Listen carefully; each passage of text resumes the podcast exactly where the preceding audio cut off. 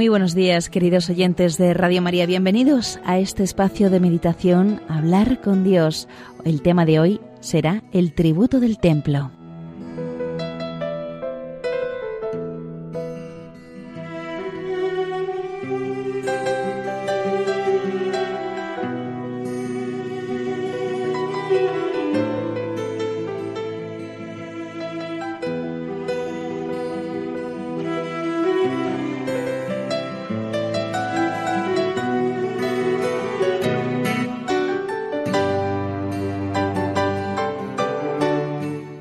Leemos en el Evangelio de la Misa. Acababan de llegar de nuevo a Cafarnaún y los recaudadores del tributo del templo se acercaron a Pedro para preguntarle, ¿no va a pagar vuestro maestro la didracma? La contribución anual de dos dracmas para el sostenimiento del culto era obligatoria para todo judío que hubiera cumplido los 20 años, aunque viviera fuera de Palestina.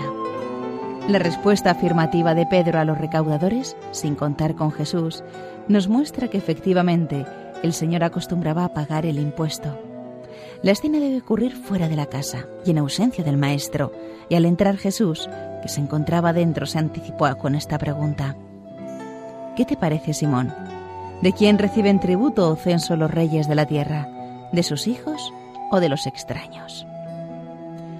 Bajo las monarquías antiguas, el tributo del censo era considerado como una contribución especial en beneficio de la familia real.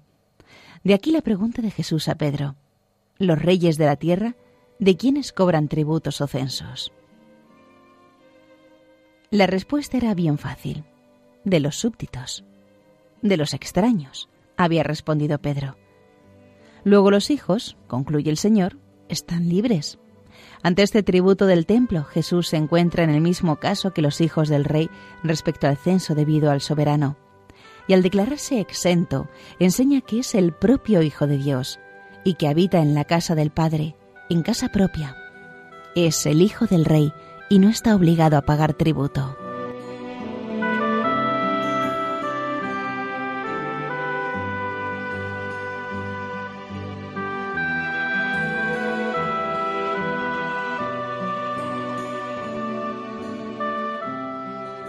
Pero el Señor quiso cumplir con toda exactitud sus deberes de ciudadano, como los demás, aunque mostró su condición divina en la forma de obtener la suma que se le pedía.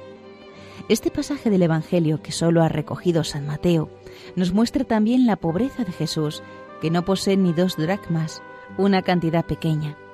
También la distinción que el Señor hace con Pedro al pagar por los dos. Para no escandalizarlos, dice Jesús a Simón, ve al mar, echa el anzuelo y el primer pez que pique, sujétalo, abre la boca y encontrarás un estater. Tómalo y dalo por mí y por ti. El estater equivalía a cuatro dracmas. Y comenta San Ambrosio. Es una gran lección que enseña a los cristianos la sumisión al poder soberano, a fin de que nadie se permita desobedecer los edictos de un rey de la tierra.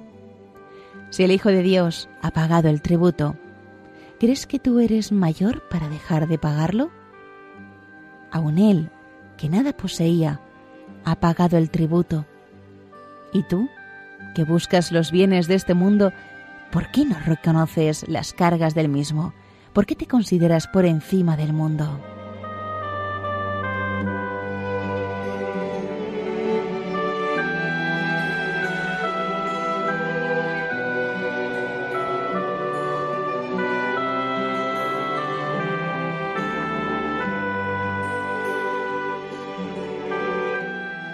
De este y de otros pasajes del Evangelio podemos aprender que si queremos imitar al Maestro, hemos de ser buenos ciudadanos que cumplen sus deberes en el trabajo, en la familia, en la sociedad.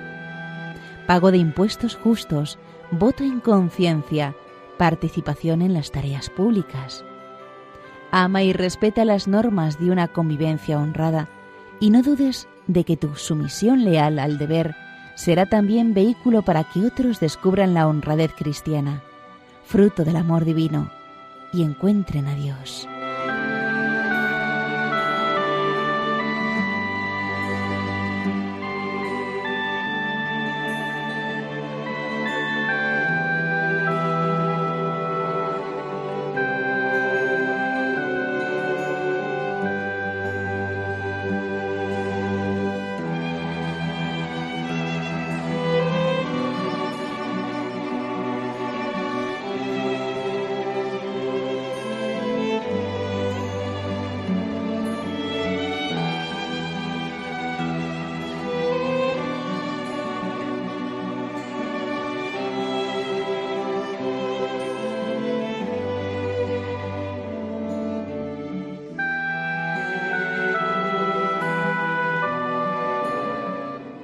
Después de la venida del Espíritu Santo en Pentecostés, los apóstoles tuvieron más clara conciencia de ser enviados por el Señor para estar presentes en la entraña misma de la sociedad. Como el Maestro, no eran del mundo y el mundo en muchas ocasiones les rechazaría y no tendrían con ellos la sonrisa de benevolencia que se reserva para lo que es propio. Sin ser del mundo, sin ser mundanos, los primeros cristianos rechazaron costumbres y modos de conducta incompatibles con la fe que habían recibido, pero jamás se sintieron extraños a la sociedad a la que por derecho propio pertenecían. Los apóstoles recordarían en su predicación con particular firmeza aquellas parábolas que les vinculaban al propio corazón de la sociedad humana, porque sólo allí podían alcanzar su pleno cumplimiento. La sal que tiene que sazonar y preservar de la corrupción la vida de los hombres. La levadura que se mezcla y se confunde con la harina para fermentar toda la masa. La luz que ha de brillar ante las gentes para que convencidos por las obras glorifiquen al Padre que está en los cielos.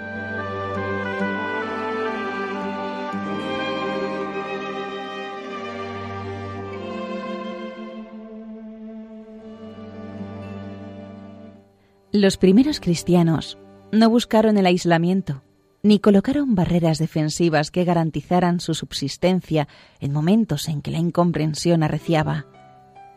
Su actitud en las mismas épocas de persecución no fue ni agresiva ni medrosa, sino de serena presencia. La levadura opera confundida entre la masa.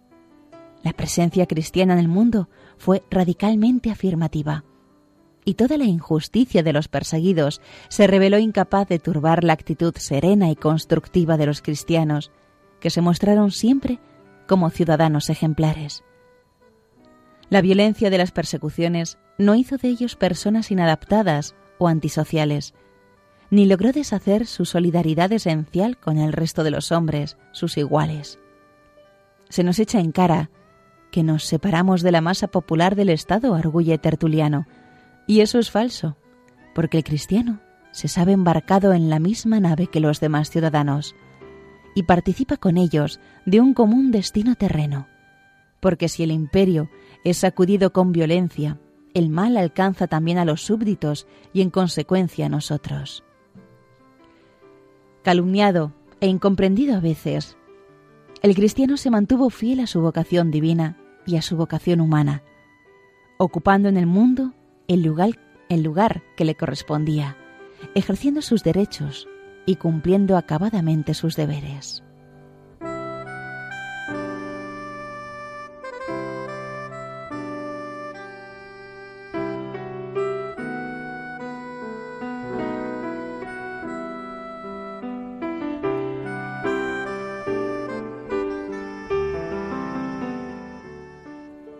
Los primeros cristianos no solo fueron buenos cristianos, sino ciudadanos ejemplares, pues estos deberes eran para ellos obligaciones de una conciencia rectamente formada, a través de las cuales se santificaban. Obedecían a las leyes civiles justas, no solo por temor al castigo, sino también a causa de la conciencia, escribía San Pablo a los primeros cristianos de Roma, y añade, por esta razón, en conciencia, les pagáis también los tributos, como hemos aprendido de él, de Cristo, escribe San Justino Mártir a mediados del siglo II, nosotros procuramos pagar los tributos y contribuciones íntegros y con rapidez a vuestros encargados.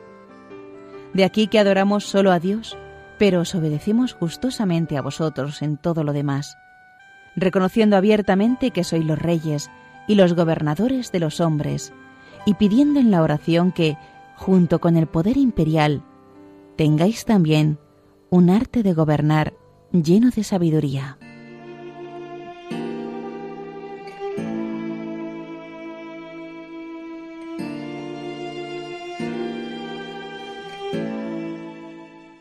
Nosotros podemos preguntarnos hoy en la oración si se nos conoce por ser buenos ciudadanos que cumplen puntualmente sus deberes, si somos buenos vecinos, buenos compañeros de trabajo.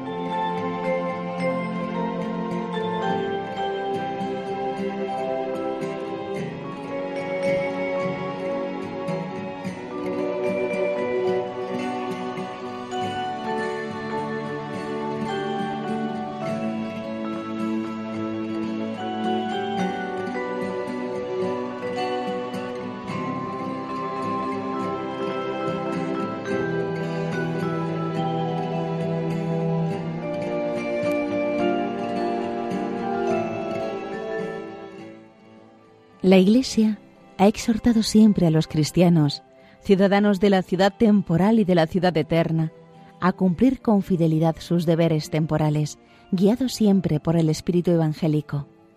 Los demás han de ver en nosotros esa luz de Cristo reflejada en un trabajo honesto, en el que se cumplen con fidelidad las obligaciones de justicia con la empresa, con quienes trabajan a nuestro cargo, con la sociedad en el pago de los impuestos que sean justos. El estudiante, formándose a conciencia en su futura profesión. El profesor, preparando cada día sus clases, mejorando su explicación año tras año, sin caer en la rutina y en la mediocridad. La madre de familia, cuidando del hogar, de los hijos, del marido, pagando lo justo a quien le ayuda en las tareas de la casa. No pueden ser buenos cristianos quienes no son buenos ciudadanos. Se equivocan quienes, bajo pretexto de que no tenemos aquí ciudad permanente, pues buscamos la futura, consideran que pueden descuidar las tareas temporales sin darse cuenta de que la propia fe es un motivo que les obliga al más perfecto cumplimiento de todas ellas, según la vocación personal de cada uno.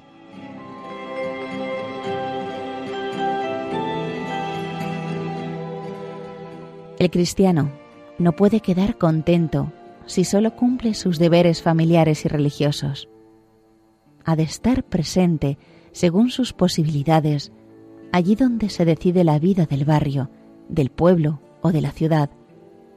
Su vida tiene una dimensión social y aún política que nace de la fe y afecta al ejercicio de las virtudes, a la esencia de la vida cristiana.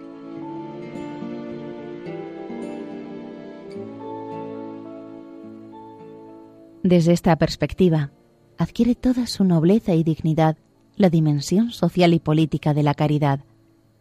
Se trata del amor eficaz a las personas que se actualiza en la prosecución del bien común de la sociedad. Como cristianos que se han de santificar en medio del mundo, hemos de tener siempre muy en cuenta la nobleza y dignidad moral del compromiso social y político y las grandes posibilidades que ofrece para crecer en la fe y en la caridad, en la esperanza y en la fortaleza, en el desprendimiento y en la generosidad. Y cuando el compromiso social y político es vivido con verdadero espíritu cristiano, se convierte en una dura escuela de perfección y en un exigente ejercicio de las virtudes.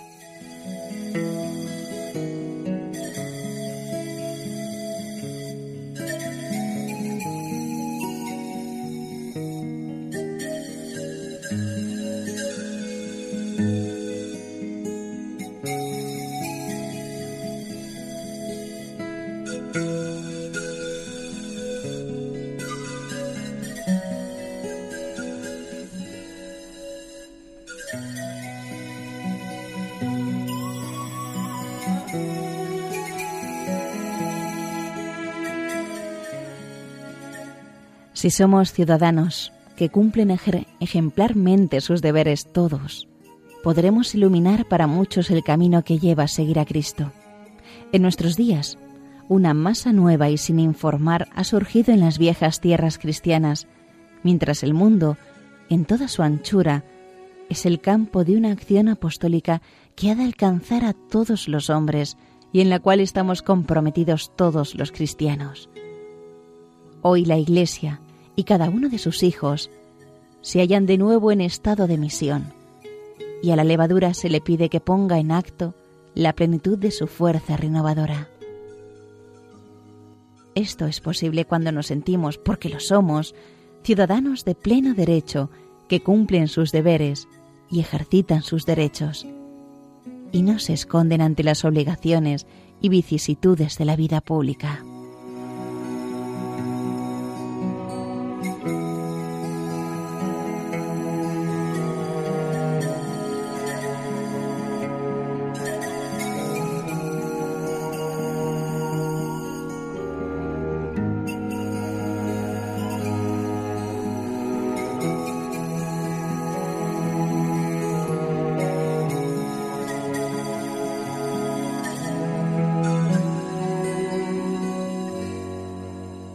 Y hasta aquí, queridos hermanos de Radio María, la meditación de hoy, el tributo del templo, basado en el libro Hablar con Dios de Francisco Fernández Carvajal.